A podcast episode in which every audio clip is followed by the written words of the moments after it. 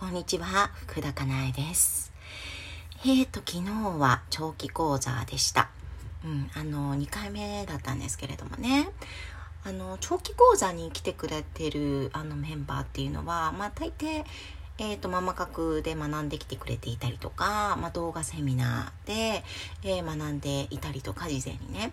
あとはいろんな、えーと、他の心理学だったり、まあ、心のことだったり、えー、とコーチングだったりそういうものを、えー、ともうすでに経験をしていたりとかっていう子も、まあ、何人もいるんですよね。うん、で、まあ、全然一方あの長期講座ほぼほぼね何もやってなくってもうつい1週間前に私のことを知ってで締め切り直前だったんだけれども飛び込みましたみたいな1週間前に知りましたみたいな人もいるんですよね。うんうん、だけれどねだけれどもやっぱりなんかね長期講座にあの来るということはなんかそ多分その方にとってそのタイミングだったんでしょうね。なんかえなんでこの人長期講座いるんだろうみたいなそういうのはねもう一切ないんですよ。一回もなかったというかあのなんて言うんですかね。あもうそのことも思わないですけど普段。なんかそのこの人が長期講座にいることにすごく違和感がある疑問が疑問を持つみたいな。なんかねそういうことって本当にないんですよ。であの質問してくれる内容も本当にね長期講座のメンバーがする、えー質問っていうのは長期講座のメンバーがする質問。あなんか同じこと繰り返したけど。なんて言うんですかね。質問のね内容がね違うんですよ。インスタライブとママ角とえーっと長期講座と。うん、それはなんかねレベルが低いとか高いとかそういうことじゃなくてなんかねそこに来てくれている人たちが見ている場所が違う？視点が違う？うん。なんかねそんな感じなんですよね。うん。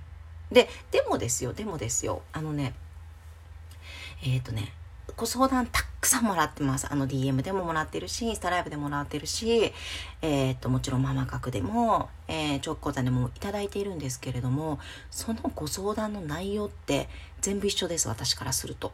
うん。あのーな違うと思うじゃないですか。なんか同じような、あ、そう、長期講座生もね、昨日投稿してくれてたんですけれども、あの、Facebook のグループの方に。なんか私がした質問を、なんか、えっ、と、私が、えー福田かなえがですね、インスタライブでも答えていたような気がして恥ずかしくなったみたいなことを書いてくれてたんですよね。うん、でもね、あのね、私からすると、うんと、全部一緒。本当に全部一緒。だから何回も同じことを質問されてる感じです。うん。だからその何回も何回も同じ質問をもう数万回ぐらいなのかな されてるけれども、同じことは答えてるっていう感じなんですよ。実はね。うん。なんだけれども、なんだけれども、えーっと、その方にとっては全然違うことなわけですよ。うん。あの人に対して答えていた、あの人の、えーご相談と自分のご相談は全く違うと思うから、ご相談してくれてるわけですよね。うん。で、それをね、全然否定するつもりはなくって、そうなんですもん。だって、その方にとっては違うんですよ。全然違うんですよ。うん。で、例えばそれも、うんとね、違うとか同じとかって思う、えーっと、視点とか感覚っていうのも、その方によって違うわけですよね。うん。例えばさ、えーっと、子供が、えー、どうしようかな。えー、よくあるパターン。えっ、と、保育園に行きたがりませんとか、保育園に行きたい、えー行きたくないって言いますっていうじゅ、うん、お相談があったとするじゃないですか。ね、なんだけれども、その状況って人によって違うじゃないですか。例えば、えっ、と、なんだろうな、その方がパートなのか、それとも正社員なのか、まあこれ出勤時間にがね、違ったりとか、休みやすさが違ったりとかしますよね。うんうん。まあパートでもどの会、どの、どういう会社に勤めているかとか、どういう仕事をされているのかとかね、そういうことによっても違うし、兄弟がいるかどうかによっても違うし、実家が近いかどうかにもよっても違うし、うんご主人がどんな方なのかにもよって違うし、えー、とパートナーがそもそもいるのかいないのかによっても違う。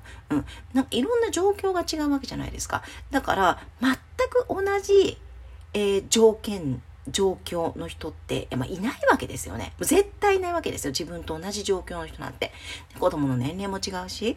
だから、えっと、同じ、えー投稿登校じゃないや、えっ、と、保育園に行きたがりませんというご相談でも、もうその相談する側から考えると、まあ、全然違うわけですよね。私と同じ状況の人、私と同じ、私の相談に答えてもらいたいって思うと思うんですよ。その気持ちは私はすっごくよくわかるんですよね。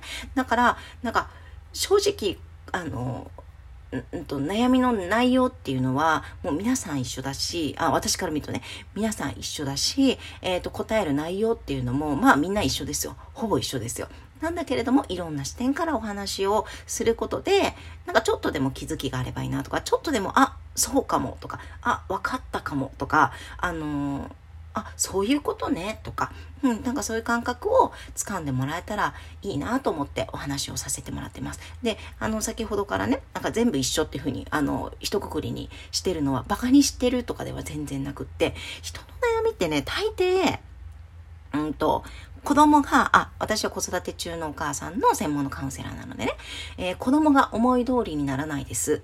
子供が理想通りにならないです。っていうものか、えー、パートナーが理想通りにならない、思い通りにならないです。っていうことか、えっ、ー、と、他人ですよね。上司とか同僚とか、まあ、えっ、ー、と、社会だとか、うん、そういうものが、え私の思い通りにならないです、理想通りにならないです。っていうところか、えっ、と、自分が、え理想通りになれないです。っていうこと、うん。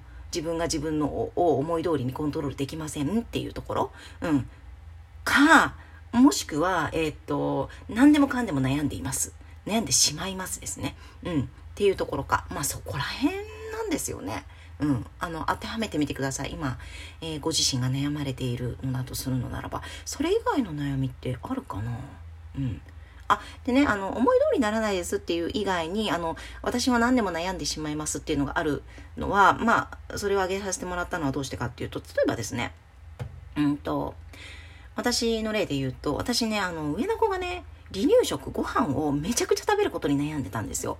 もうね、すっごい大変だったんですよ。作るのも大変だし、もうめちゃくちゃ食べるから体のことも心配だし、あのー、お皿も洗わなきゃいけないし、なんかそのことで、なんか時間に追われるし、なんかその、たくさん食べるからこそ、なんか栄養バランスとかもすごい考えたし、それすごい大変だったんですよ。うん。で、これが悩みだなって思ってた。なんだけれども、二人目がね、あの、離乳食食べなかったんですよ、今度は。でもね、それはそれで悩んだんですよ。そうなの。だからね、やっぱり、なんかね、何でも悩むんですよ。そう。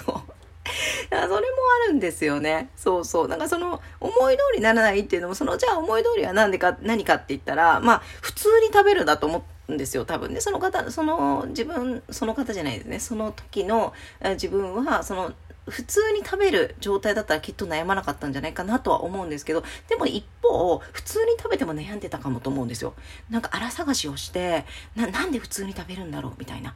なんか私はこの子の心を満たすことができていないからなんかわがまま言えなくってこんな風に普通に生きているのではないかとか なんか ただなんか赤ちゃんなのにこんな風にあの育てやすいなんて私が我慢させてるんじゃないかとか。なんかこんなに子供の頃から育てやすいなんてなんか産後期になったらめちゃくちゃすごいあの手がかかって大変なんじゃないかとか。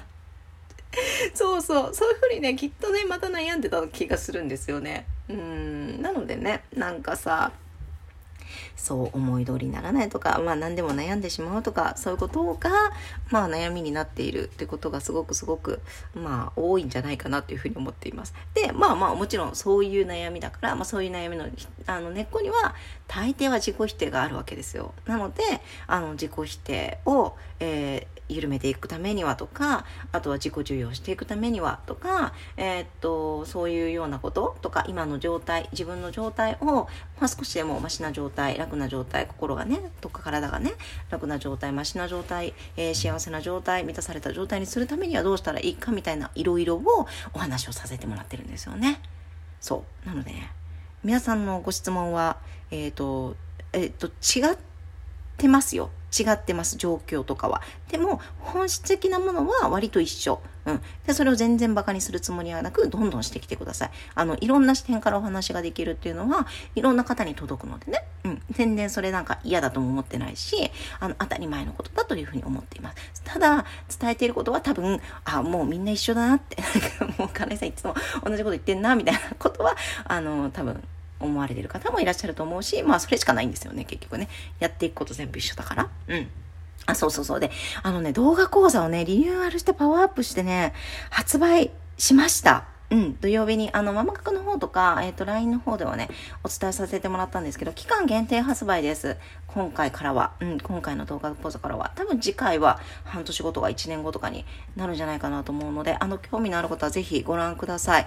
あの、ホームページから飛ぶことができます。あ、ホームページのね、あの、動画の講座の説明は、まだ、あのーそう、更新ができていないんだけれども、えっ、ー、と、ストアーズの方のね、ネットショップの方の、えっ、ー、と、説明はね、更新されているので、ぜひそちらご覧ください。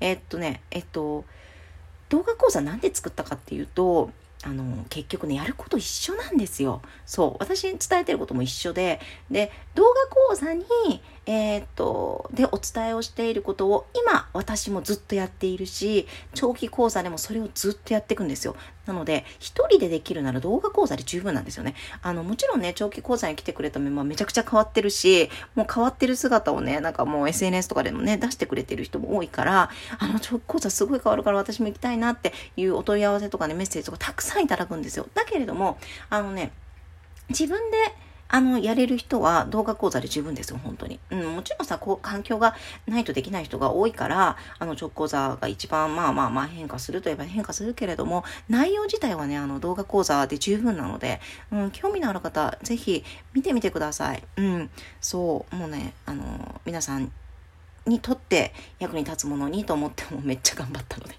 はいはい。では、あの、少しでも参考になるところがあれば嬉しいです。今日も素敵な一日をお過ごしくださいね。ありがとうございました。福田かなえでした。